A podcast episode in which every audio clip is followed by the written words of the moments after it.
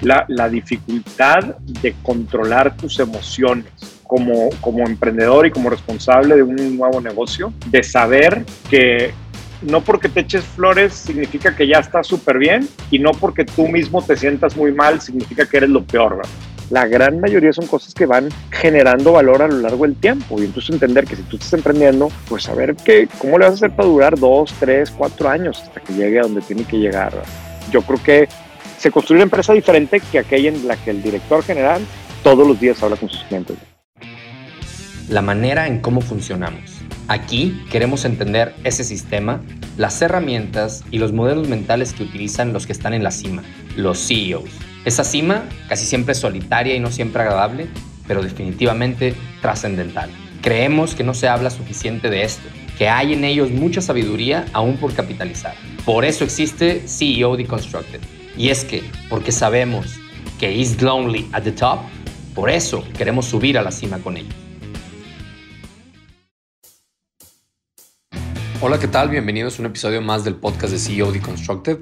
Y en esta ocasión tenemos, eh, tengo la fortuna de entrevistar a un buen amigo y a un viejo conocido de, de, otro podcast que tengo, que es el de Dare to Learn, René Lankenau. A René ya lo había entrevistado, como les digo, para el otro podcast en un tema más de aprendizaje, pero me quedé con muchas cosas en el tintero, de cosas que le quería preguntar acerca de justamente los retos de ser un CEO o ser un director general o un tomador de decisiones a ese nivel. Y porque René tiene una, una carrera súper interesante, ecléctica y a la vez llena de retos muy, muy similares a los que muchos CEOs o founders o directores generales este, tienen, ¿no? Con esos retos de, de, hacer crecer un negocio. Él es el founder de Advenio, un, un negocio que creció exponencialmente en, menos de 5 o 6 años, de los cuales eh, René eh, es, fundador y después salió de ahí para fundar otros negocios como Kineo, Nanana, etcétera, todavía alrededor del tema de infantil. Pero luego después de ahí dio un brinco a Banregio como Chief Innovation Officer y luego después de ahí siguió siendo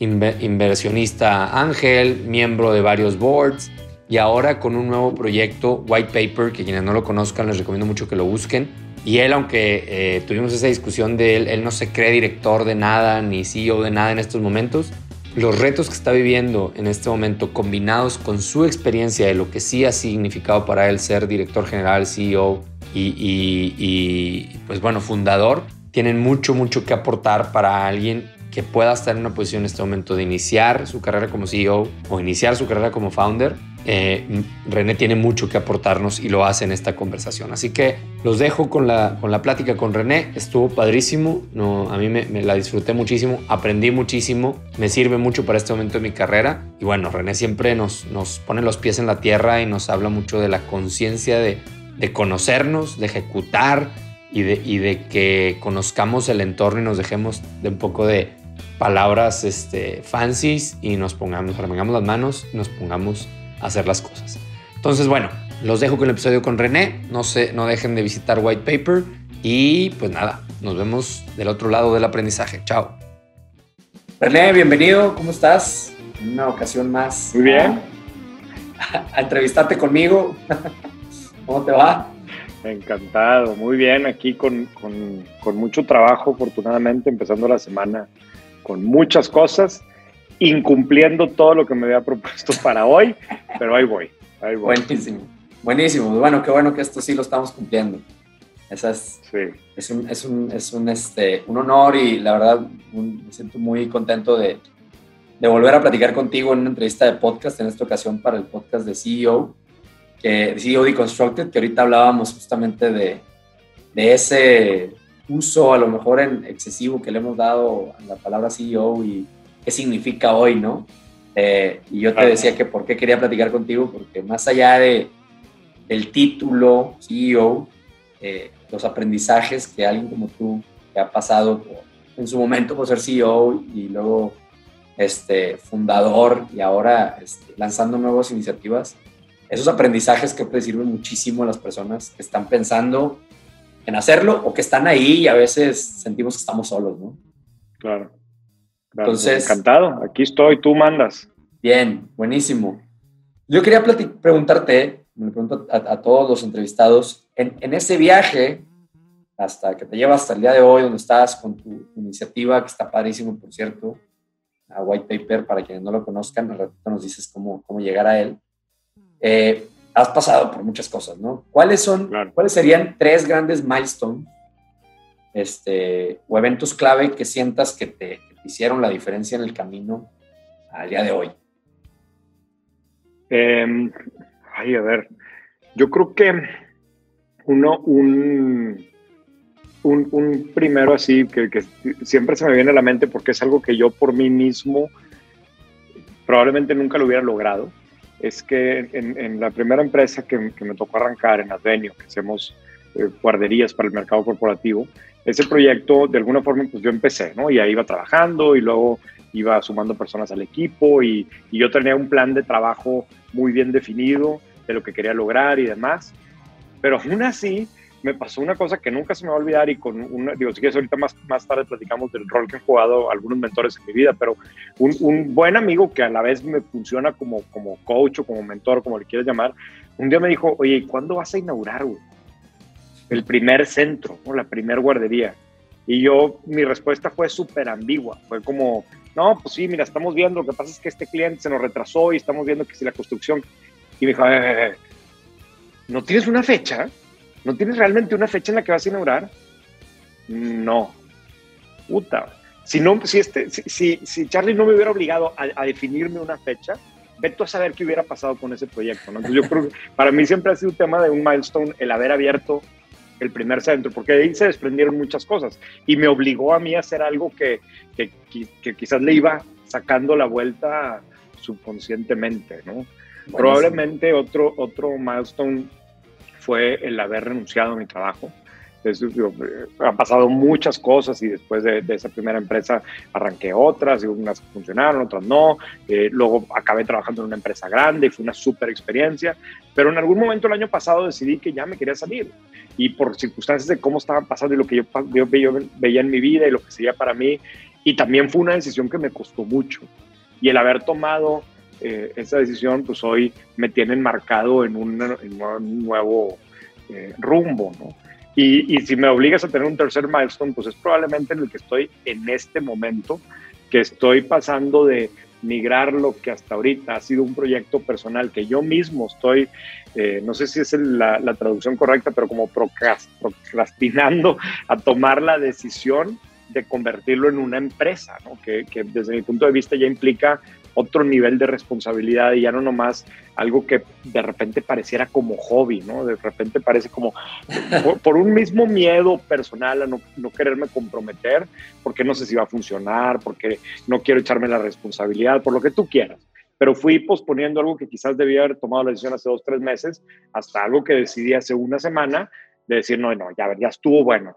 Esto sí funciona por estas razones, todavía no sé qué va a pasar, pero pero ya me tengo que empezar a comportar como que va a funcionar, porque si no, pues nunca lo voy a hacer, ¿no? Como que regresándome a ese primer caso. Yo no sé si, si eso eh, funcione para efectos de este ejercicio.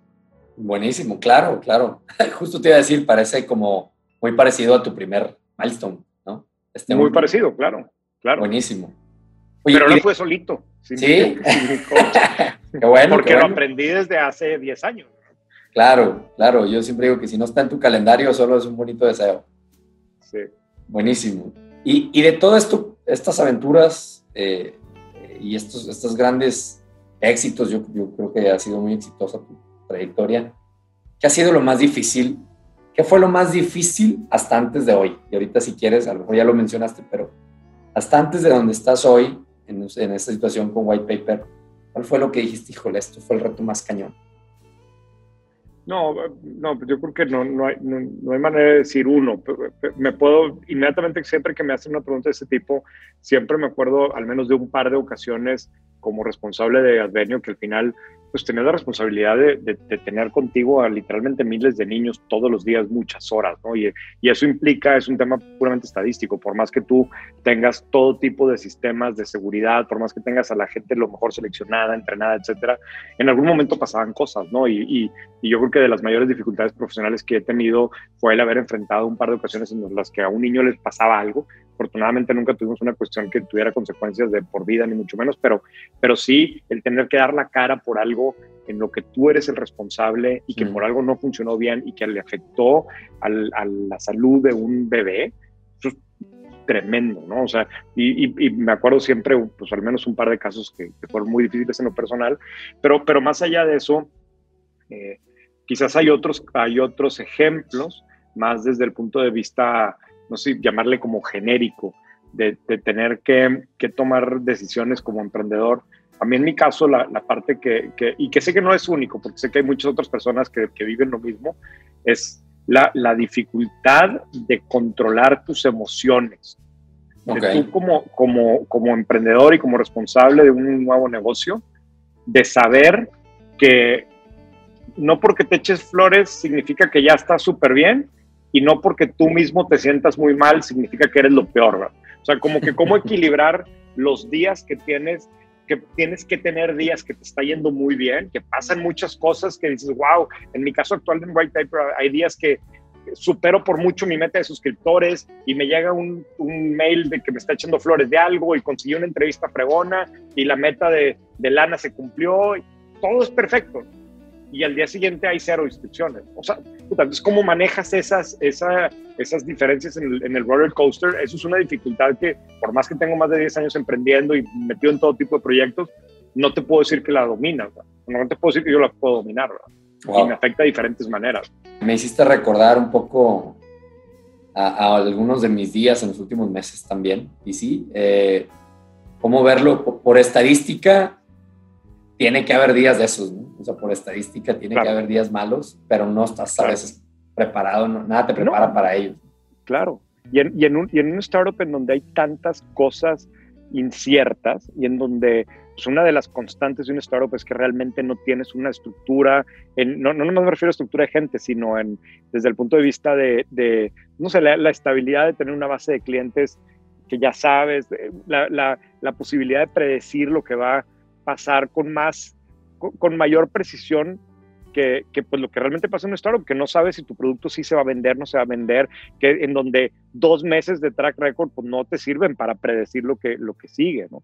Entonces, esa, esa, esa es, es una, una, es una capacidad que tienes que desarrollar, que yo te puedo decir que en 10 años no la he terminado de desarrollar. Y estoy súper consciente, el, el, otro día, platicando con, con dos amigos que que, me junté, ya sé que Susana a distancia y de lejos, pero con dos amigos que me junté, un día que, que fue súper bueno para White Paper, y, y les decía, es que, ¿cómo le puedo hacer? Literalmente como para embotellar el sentimiento que tengo ahorita de que esto funciona, está cañón, va a crecer, tiene todo el potencial, porque sé que mañana necesito un trago de esto que hoy quisiera poder embotellar. sí, buenísimo. Es un gran consejo. Por lo menos ser consciente de ello ya es un buen consejo. Exacto, exacto. Va, y a lo mejor ya lo contestaste, pero bueno, eso tal vez es lo más difícil hoy, ¿no? O sea, hoy es lo que está siendo más difícil para ti. Ese, ese, ese roller coaster. Ese roller coaster, y, digo, y como te decía también ahorita con el tema del milestone, del milestone el, el hecho de que hasta ahorita estoy en una posición quizás relativamente cómoda.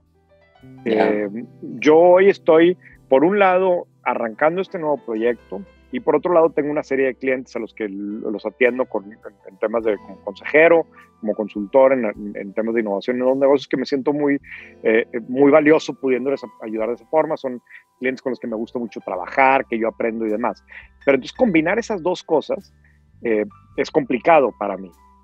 Y, y, y lo que, y el, y el efecto negativo de esto es que, ay, como que le fui sacando al compromiso Mm. de que White Paper dejar de verlo como un proyecto personal y pasarlo a realmente convertirlo en una iniciativa de negocio en donde tiene una serie de objetivos y que quiero lograr X y Y de aquí a diciembre y que por lo tanto necesito invertirle eh, eh, tantos recursos y necesito eh, pues tomar ciertos pasos que, que a mí en mi caso, por ejemplo, el tema de contratar gente, es algo que le tengo mucho respeto y lo he hecho muchas veces en, todas las demás veces que he emprendido, pero parte de los aprendizajes duros que he tenido de emprender es tenerle pavor a los costos fijos y, y llevártela lo más light posible. Y luego aparte se implica personas, el hecho de que alguien tome una decisión de dejar un trabajo para venirse contigo de ese nivel de riesgo, lo siento como una responsabilidad gigante.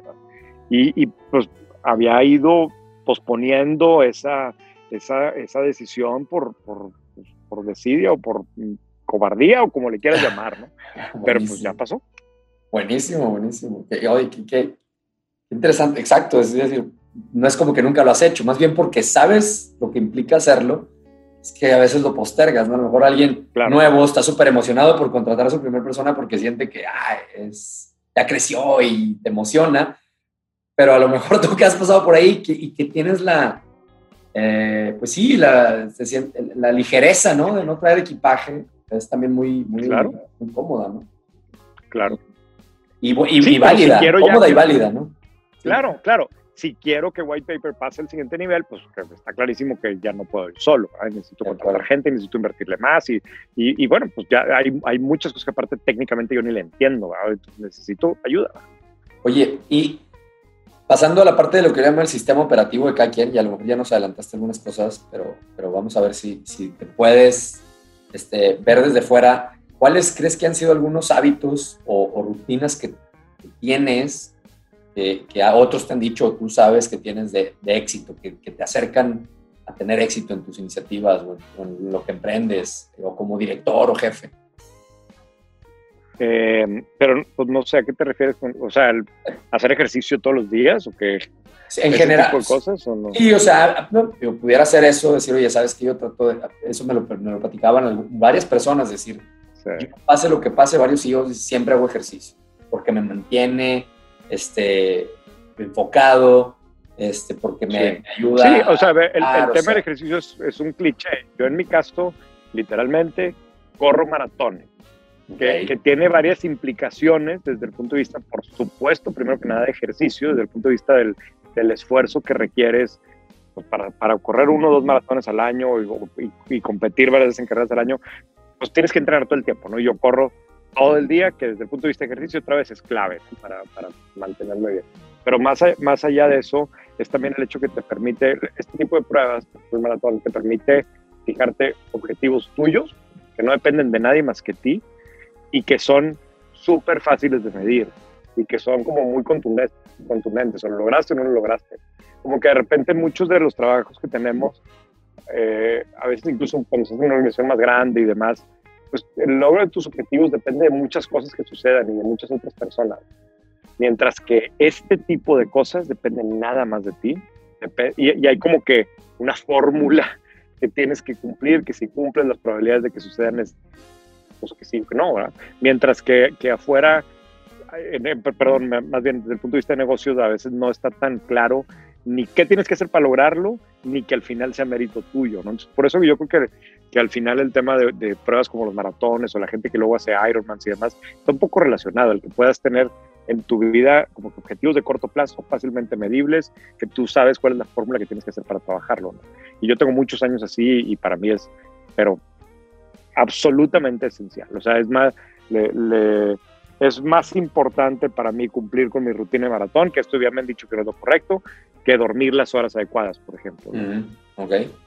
Bueno, y, me imagino, e, ese tipo de filosofía la has visto trasladada a tus, a tus empresas, a cuando emprendes, o sea, ¿te la, te la llevas para allá o, o, no tanto? Pues es, es, es, es, parte de, yo lo veo como parte de, de quién soy. es, también parte de eso. Quizás otro, otro hábito que no, no es... Eh, que, curiosamente, fíjate, me llama la atención y ahora que estoy metido yo en esa industria, me sorprende cómo no es una regla tan general como yo hubiera creído, pero a mí en lo personal me gusta mucho estar enterado. ¿Y eso qué significa? Eh, saber qué está pasando, estar leyendo los medios correctos, estarme viendo pláticas en TED, me gusta saber de, temas de negocios que sean directa o indirectamente relacionados con lo que yo hago, pero para mí es muy, muy, muy importante.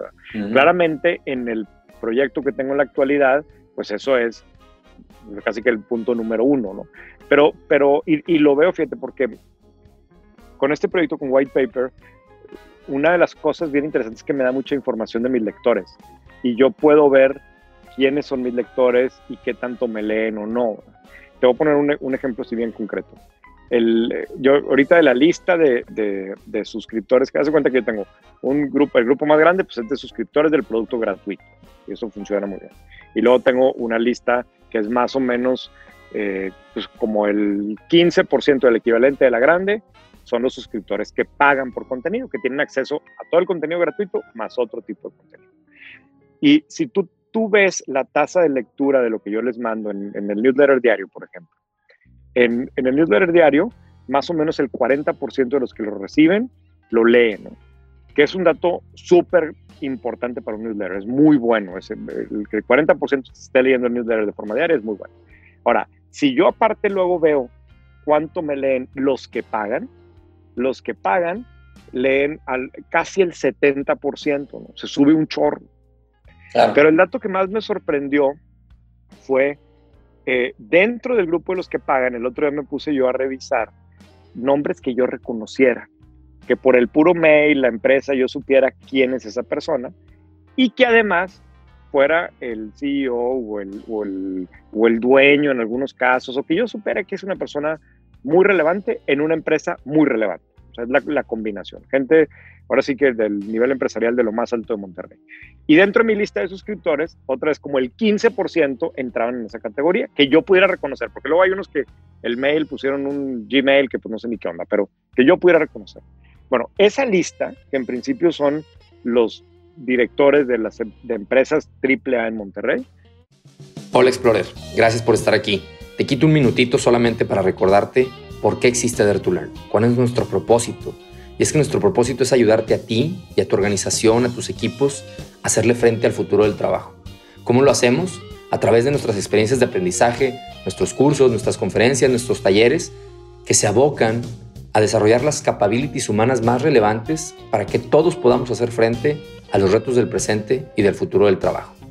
Te invitamos a que conozcas nuestra oferta en dertulearn.com.mx o mejor aún, me puedes enviar un correo directamente a diego.dertulearn.com.mx y juntos podemos explorar cómo podemos ayudarte justamente con tus retos de talento, tus retos de aprendizaje y justamente el desarrollo de tu gente para hacerle frente al futuro del trabajo que ya es presente. Como una pequeña muestra de agradecimiento por ser parte de la comunidad de Dare queremos regalarte un 70% de descuento en uno de nuestros cursos estrella, Time Ownership. Solo tienes que ingresar D2L70 OFF con doble F, todo con mayúsculas, en la página del curso de Time Ownership y ahí podrás obtener este beneficio del 70% de descuento exclusivo para nuestra comunidad escuchas del podcast. Solamente quiero decirte que esto es una pequeña muestra de lo que podemos hacer por ti pero tenemos mucho más que ofrecerte. Te queremos dar este pequeño regalo para que empieces a atreverte a ser dueño de tu tiempo y atreverte a aprender como ya lo estás haciendo. Gracias de nuevo por estar aquí y de vuelta con el invitado. Dare to Learn. Si la de los suscriptores me leía casi el 70%, esta lee el 84%. O sea, esta es gente que realmente le interesa saber más. Y yo, creo que ese es un hábito que, que, yo he desarrollado desde hace mucho, que tiene que ver con la lectura y que tiene que ver, que me gusta leer los periódicos y me gusta leer de, de negocios y me gusta sentir que sé más, me gusta traer un dato. Y yo creo que eso también ayuda, me ha ayudado en, mi función. Buenísimo, buenísimo. Creo que es un excelente, excelente hábito o rutina o como digamos llamar, ¿no? Y creo que está súper claro que eres el primero que me, me contesta esto, ¿no? O sea, la gran mayoría de la gente inclusive eh, me ha dicho cosas como, este, me gusta estar enterado, pero, pero soy muy selectivo, en, vez de curioso en exceso, más bien selectivo, que creo que ahí es donde usa muy padre con, White Paper, por ejemplo, ¿no? Este tipo de, de, bytes que haces que están excelentes. Y, y, bueno, ahondando un poquito en eso, René, eh, ahorita hablabas, al principio hablabas de mentores, ¿no? O sea, ¿qué, otros hacks tiene tu sistema operativo? ¿Cómo tomas decisiones? ¿Cómo, ¿Qué te ha funcionado para este, ejecutar de manera concreta y lograr objetivos este, así a lo mejor es, parecían inalcanzables? ¿De quién te rodeas? ¿Cómo te gusta tener juntas? Más como tus hacks para, para, lograr objetivos, para hacer crecer una empresa. ¿Tienes por ahí algunos que quisieras compartir? Sí, sí, no, y esto ha sido súper, súper relevante en, todos los momentos claves de, de, mi vida profesional y te podría decir que hasta personal, pero, pero a, lo largo quizás de los últimos 15 o 20 años, eh, diferentes personas han jugado un rol de coach, de mentor, de ayudarme a tomar decisiones. Este, o sea, de, entrada se me viene a la mente como unas 6, 7 personas de diferentes perfiles que en diferentes momentos me, verdaderamente me han eh, pues ayudado a tomar una decisión. Que, creo que la manera más directa de, de, verlo. ¿Qué tienen en común? Suelen ser personas que tienen habilidades muy diferentes a las mías, suelen ser personas con personalidades diferentes a las mías. Ahorita se me vienen a la mente pues, dos personas con las que estoy trabajando mucho, Carlos y, Roberto, cada uno a su manera. Entre ellos dos son bien diferentes y conmigo también somos bien diferentes. Y las experiencias profesionales que tenemos, pues algunas se parecen por un lado, otras no. ¿Qué tenemos en común? Ellos me conocen súper bien, yo los conozco también muy bien y creo que eh, eso me ayuda a entender lo que me quieren decir y yo también, ellos saben en dónde cogeo y dónde este, estoy posponiendo cosas o, lo que sea y yo he aprendido a escucharlos, ¿no? Y, y a veces me ha costado este, aceptarlo pero, he aprendido que con ellos puedo hacer el ejercicio mental y que los quiero escuchar. Es gente mucho más inteligente que yo, es gente mucho mejor preparada que yo y pues para mí es un súper privilegio que, se quieran interesar por ayudarme. Buenísimo, buenísimo, buenísimo. Y bueno, creo que ya, ya platicamos algunas de, las, de algunas cosas que creo que se han ido resolviendo. Y si quieres, vamos a, a hablar esta pregunta. Me gusta también a ver si, si lo tienes así claro ese momento o esa decisión, una decisión que te hubiera gustado en este camino que llevas de empresario, como director o, inclusive trabajando este, como director de innovación en, en, en Banregio, ¿qué decisión te hubiera gustado tomar antes? O sea, alguna decisión que gracias este, este lo hubiera, lo hubiera hecho antes en mi vida, en mi viaje. sí, yo, yo creo que, o sea, la mayoría de las cosas siempre las debiste haber hecho antes, o al menos esa es mi, impresión. O sea, eso es algo que a mí me ha pasado. Eh, mi primera empresa creo que la aprendí, la emprendí ya más grande de lo que me hubiera, de, lo que debía haberlo hecho. Luego me quedé de más, me debía haber salido antes, tenía 30 años. Y debía haber empezado desde antes, y debía haber empezado cuando tenía menos hijos, cuando tenía menos riesgo, pero por otro lado, si lo ves desde la otra óptica, eh, pues a lo mejor no tenía la credibilidad para levantar lana, o a lo mejor no tenía un conocimiento, lo que tú quieras, pero, pero, pero una constante que yo he tenido, en, pues sobre todo en los últimos 10 años, es un sentimiento de, híjole, esto lo debía haber hecho antes, ¿no? Desde, ¿por qué no me fui a estudiar a maestría? Y luego ya cuando quise irme a Estados Unidos, ya era prácticamente imposible, ya tenía muchos hijos. O sea, hay, un sentimiento de, de, que de repente me, yo, yo mismo que me he tardado en hacer cosas. Y ahorita lo estoy viviendo con white paper, o sea, probablemente lo que estoy viendo ahorita lo debe haber empezado hace dos meses. Eh, entonces te, puedo decir que, que, que esa probablemente es una constante en, en, en, pues en, la mayoría de las decisiones importantes que me ha tocado, que, que he tenido que tomar. Bien, y me, voy a brincar a, a, una pregunta que, creo que va relacionada con esto una recomendación práctica para, para, alguien que aspira a ser founder, a ser director general de, una organización o CEO, ¿cuál sería tu recomendación práctica? ¿Tendría que ver con esto de tomar una decisión antes o no?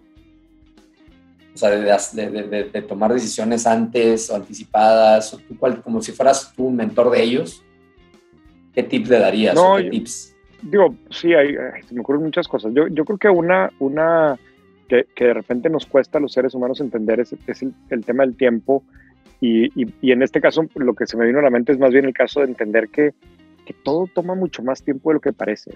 Mm. Por eso también la importancia de tomar la decisión desde antes, pero, pero yo no sé si es una combinación de que al final lo que vemos en los medios pues suele ser como que la parte muy corta, pero nos cuesta entender todo lo que hay detrás. Y, y, y pues una cosa que he aprendido yo por las malas con los proyectos en los que he estado involucrado es que requiere mucha constancia por mucho tiempo, prácticamente todo. Son lo que, lo que terminamos viendo que fue una explosión, algo así, pues verdaderamente es un caso súper raro.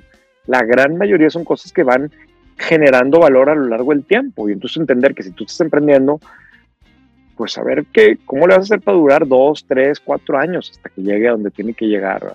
Y, eso no significa que, que, vas a estar con un proyecto ahí tres, cuatro años a la deriva, pero, pero saber que para que, desde mi punto de vista, para poder construir algo verdaderamente valioso, grande o de buen tamaño, toma mucho tiempo.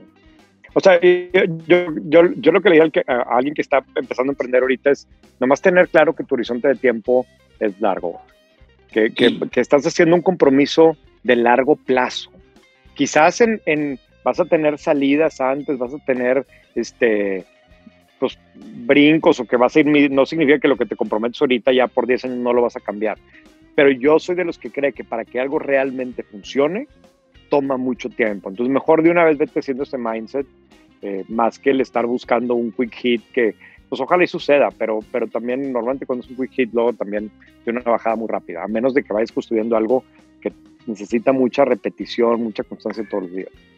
Oye, y de cuando eras el director general en Advenio, una recomendación para alguien que ya es un CEO hoy, eh, que digas, híjole, esto lo aprendí también y lo, quisiera, pues quisiera que alguien me lo hubiera dicho, ¿no?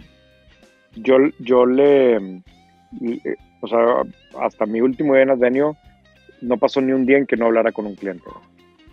Y, y, o sea, sistemáticamente, tener hasta un sistema para estar seguro que todos los días yo hablaba directamente con al menos un cliente, ¿no? si no es que ah, terminaban siendo muchos más. Y, y, yo creo que eso es bien, bien fácil de perderlo de vista. Claramente en el caso de Advenio, por la misma naturaleza de la industria y demás, pues era increíblemente relevante, pero, pero es, es bien fácil que no lo hagas. ¿eh? Es bien fácil que no lo hagas y que aparte no lo hagas en mucho tiempo. Sí. Y yo, yo sí creo que eso tiene una, termina teniendo un sabor completamente en la, empresa cuando, cuando el, director general y, el ejemplo que le pone el resto del equipo es una persona que habla directamente con los clientes, que le contesta a los clientes, que les marca por teléfono, que, no, no más que estás ahí en la entrada y saludes, ¿no? Sino, a ver, cuando un cliente se queja, ¿tú eres el que le respondes o es el área de servicio al cliente o es el área... A ver, si, si tú no lo estás haciendo, yo creo que se construye una empresa diferente que aquella en la que el director general todos los días habla con sus clientes. Buenísimo, muy buena, muy buena recomendación.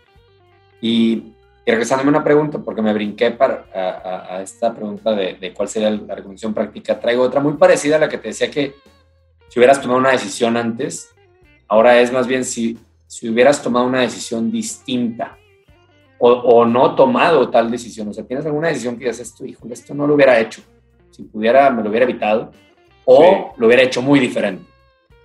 Sí, digo, ahí, ahí tengo una, una muy obvia, pero no sé si es para aquí porque pues incluso es una clase en el IPADE, ¿no? De, una, de unas decisiones que hicimos en cuanto al crecimiento de Advenio, que hice yo en cuanto al crecimiento de Advenio, que fueron incorrectas, porque la, la planeación del, del, del, crecimiento que hice, la, más que la planeación, la ejecución en sí fue muy desordenada. Crecimos mucho al principio, es que es una historia muy larga, ¿no? Pero crecimos mucho al principio y, y digo, hoy que lo veo en retrospectiva, ahí me tuve que haber detenido, como que hacer un primer batch de guarderías y ahí quedarnos. Pero no nos paramos ahí. O sea, crecimos mucho y luego, bueno, pues una más, luego una más, una más, sin que maduraran las primeras. Eso nos mm. metió una serie de, de, de, problemas que, no, que yo no me di cuenta hasta que estábamos como en el año 3 y, y fue sumamente complicado. Digo, quizás es una, una decisión muy, muy, muy técnica y muy de planeación y de orden en el crecimiento, pero pues a mí me tocó eh, regarla con eso y, pagar las consecuencias de quedarnos sin lana y tratar de sobrevivir de diferentes maneras y demás, ¿no? Y yo creo que esa la tengo muy presente porque es una que me ha tocado contarla en un ámbito académico y, yo mismo estudiar en qué fregados me equivoqué. fuera de, fuera de, de, esa, yo creo que me he equivocado a veces con la gente, para bien y para mal desde, desde contrataciones inadecuadas, que, que, creía yo que esta persona iba a ser lo máximo y a la semana la tuvimos que despedir porque de plano no había un fit, hasta el caso contrario, de gente que, que probablemente si le hubiéramos encontrado, si yo le hubiera encontrado una mejor manera de sacarle provecho, hubiera sido sumamente exitosa y me esperé y no encontré y, y, y, ya no pudo seguir con nosotros, o se la llevó alguien más eh, porque no la supimos aprovechar en su momento. ¿no? Entonces, este, o alguien le, ofreció una mejor opción y ya para cuando nos dimos cuenta era demasiado tarde. Que quizás son, son errores más de, de, construcción de una empresa en el día a día que a veces son son difíciles de, ver. Son buenos puntos. O sea, yo creo que ese que dices tú, eh, el primero que mencionaste me, hace mucho sentido de, de, crecer sin, sin cuidar a lo mejor la maduración o el proceso. Y, y, y yo creo que, bueno, al menos con sus distancias muy salvadas, a mí también me ha pasado de que vendemos, vendemos, vendemos y luego... Pero, pero no, no, no sé si es así, ¿eh? o sea, más bien por eso te decía, este es algo que pasó en mi negocio, de acuerdo a mi business plan, de acuerdo a las necesidades de inversión que teníamos, de acuerdo al tiempo de maduración. O sea, yo creo que cada caso de negocio es diferente. Por eso te digo, es un, es una, es un error que yo tengo muy bien identificado, que yo me equivoqué, pero que es quizás muy de esa empresa en ese momento en el tiempo. No, no, no, es, una, no es una regla o no creo que sea una regla como tal para, para todo lo demás. Quizás un, digo, derivado de, o más bien, originalmente en ese, o detrás de esa mala decisión, hay una que sí es genérica o que sí aplica en muchos casos, que es que sobredimensionas tus capacidades. Que, que, por otro lado, si no sobredimensionas tus capacidades, también es difícil que te lances a emprender, ¿verdad? Porque si te pones muy racional, te das cuenta que pues no tienes más capacidades que la mayoría de la gente y si la mayoría de la gente no lo ha hecho, pues ¿por qué tú lo vas a poder hacer? Entonces te metes en una espiral de que no, de que te falte self-esteem para hacerlo. Pero luego si te, se te pasa tantito, pues dejas de escuchar a los demás, este, pues sobreestimas tu capacidad para hacer ciertas cosas y mocos, ¿verdad? así tomas una decisión incorrecta. Como fue mi caso. Buenísimo, no, yo creo que es, o sea, creo que ahí yo, yo, yo rescataría como el, el, por lo menos tener en el radar el, el balance que deberías de, de, traer en el radar, ¿no? O sea, a veces simplemente escucharte, a mí me hace pensar en, bueno, voy a traer eso en el radar, hacer consciente algo que normalmente es inconsciente. Oye, René, bueno, ya por último, unas preguntitas de cierre. Me gustaría, obviamente, tengo muchas más cosas más que preguntarte, pero ahí te van algunas así más rapiditas. De las prácticas que conoces de los negocios que te tocó vivir o las que no te tocó vivir, pero sabes que existen, ¿hay alguna que dirías, híjole, esta práctica ya deberíamos de haberla eliminado desde hace mucho en las organizaciones? ¿Cuál sería? Eh, ¿Y por qué? El, título. Ok. El, título, y me refiero específicamente al título universitario.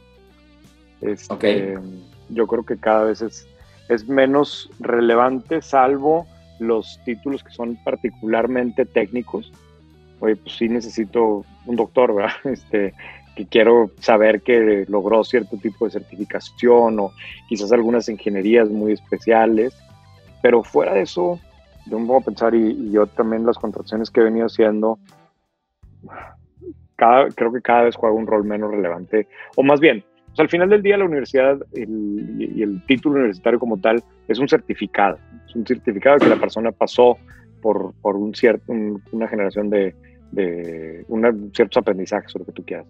Yo creo que esos certificados hoy hay otras maneras de conseguirlos. O hay otro tipo de, de, experiencias que valen más para certificar cosas que el, el rol que le damos original, por lo general, a los títulos universitarios. Buenísimo, buenísimo, buenísimo y de acuerdo, completamente de acuerdo. Oye, tres habilidades que ahorita a lo mejor te gustaría pensar en, en, ahorita que estás pensando en tema de contratación, pero pensar en gente que, está aspirando a ser líder de su organización o que ya lo es, ¿cuáles crees que son tres habilidades críticas para sobrevivir ahorita en el futuro inmediato? Fíjate que a mí, a mí una, una cosa que me, que me ha sorprendido a veces de trabajar con empresas más bien grandes es lo poco conectado que están los empleados, incluso en puestos importantes, con lo que pasa en su propia industria, con lo que pasa con sus clientes, un poco regresando al ejemplo que te ponía. me, tengo muy presente una vez con una, eh, digo, quizás este es un extremo, ¿no? Pero con una desarrolladora inmobiliaria bastante grande aquí en Monterrey, que tuve una reunión hace, hace varios años, y, y, se dedicaban a hacer parques industriales. Y entonces yo les con, le, resulta que yo había ido a un parque industrial de ellos en otra ciudad y les platiqué, oye, fui al parque este y me dejó muy impresionado ver este tipo de cosas.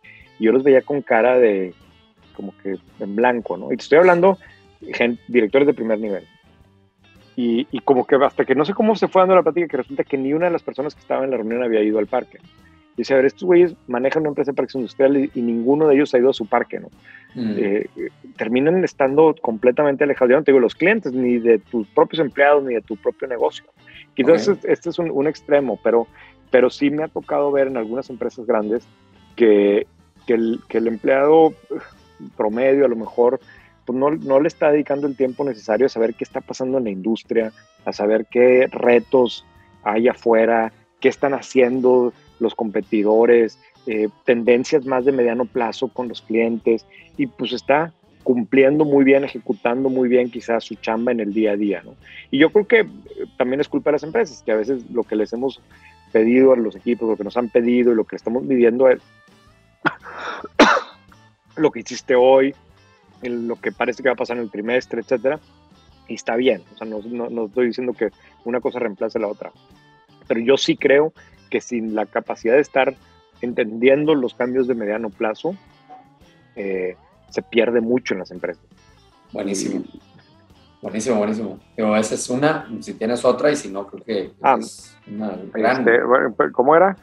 Habilidades que quieres que tenga la gente, ¿no? O sea, los ah, líderes. Bueno, sí, que esté, que esté muy conectada con lo que pasa afuera. Segundo, y pues es que los demás van a sonar a cliché, ¿verdad?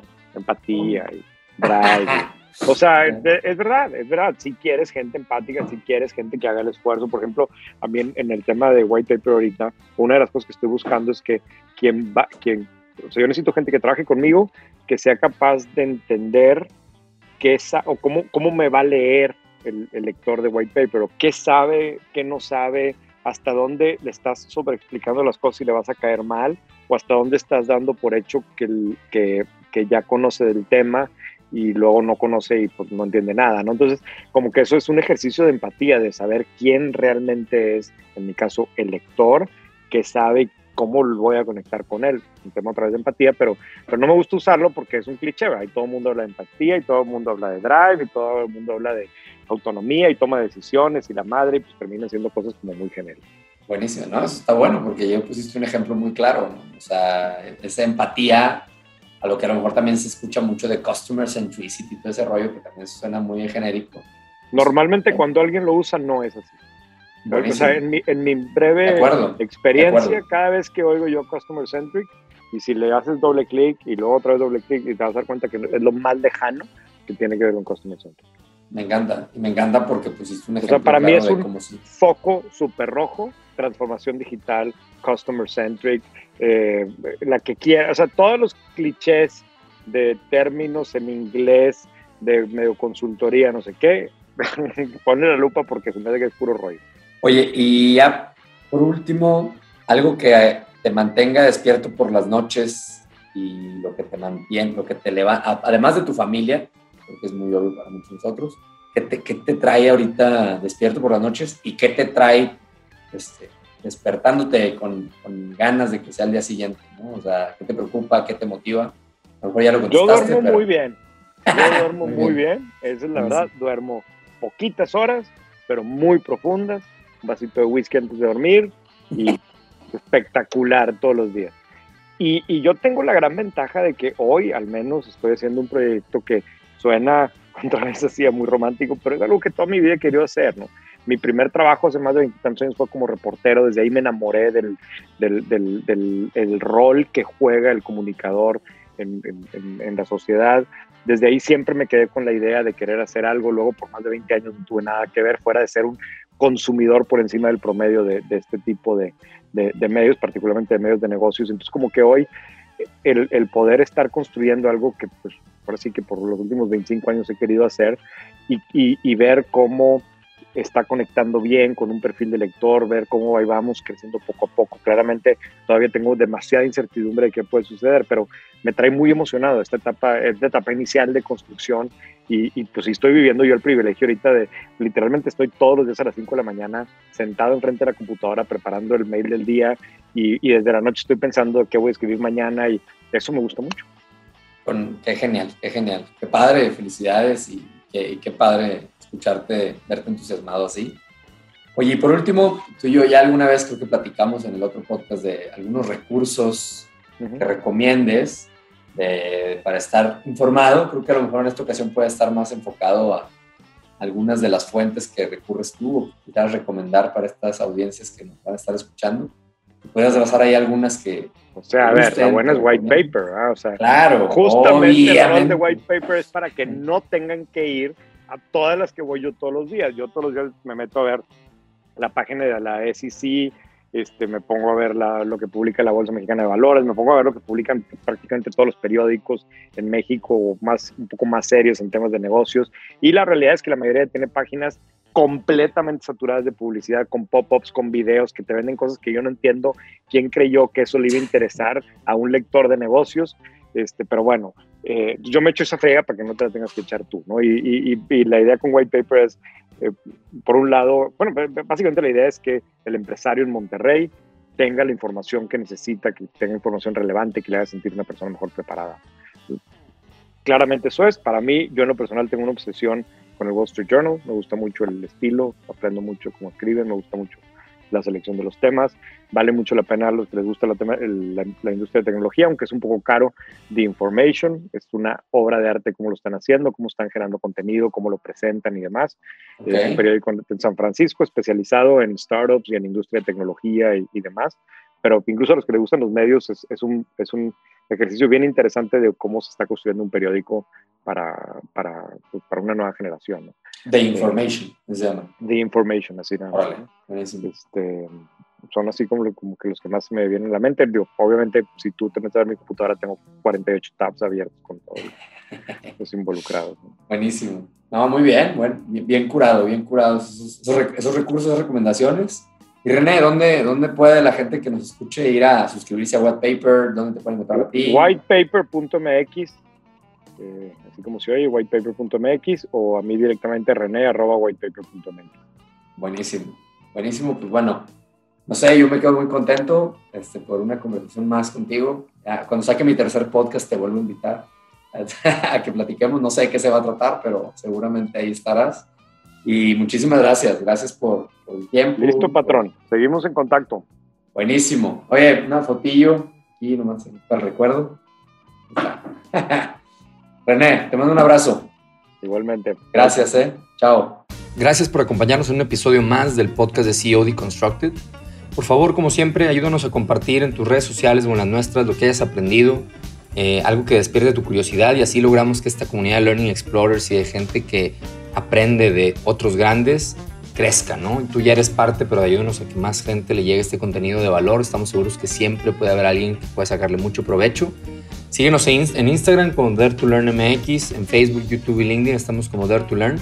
Y si quieres tener una conversación más directa conmigo, me puedes escribir directamente a mi correo diego.daretolearn.com.mx o visitarnos en la página de daretolearn.com.mx para ver todo lo que tenemos para ofrecerte a ti y a tu empresa. De nuevo, muchas gracias y como siempre no me puedo ir sin agradecer a mi amigo de toda la vida y brother Rodolfo Rudy Gallardo, que es el máster de la postproducción de estos audios y tiene esa magia en las manos que deja estos episodios con la más alta calidad. Eh, si te interesa contactar a Rudy para algo de producción de audio, lo puedes encontrar en, en el mail producciones orga, arroba gmail.com o en Instagram como producciones orga. Y bueno, sin mucho más, agradecerte de nuevo tus ganas de aprender y el atreverte a aprender. Dare to learn.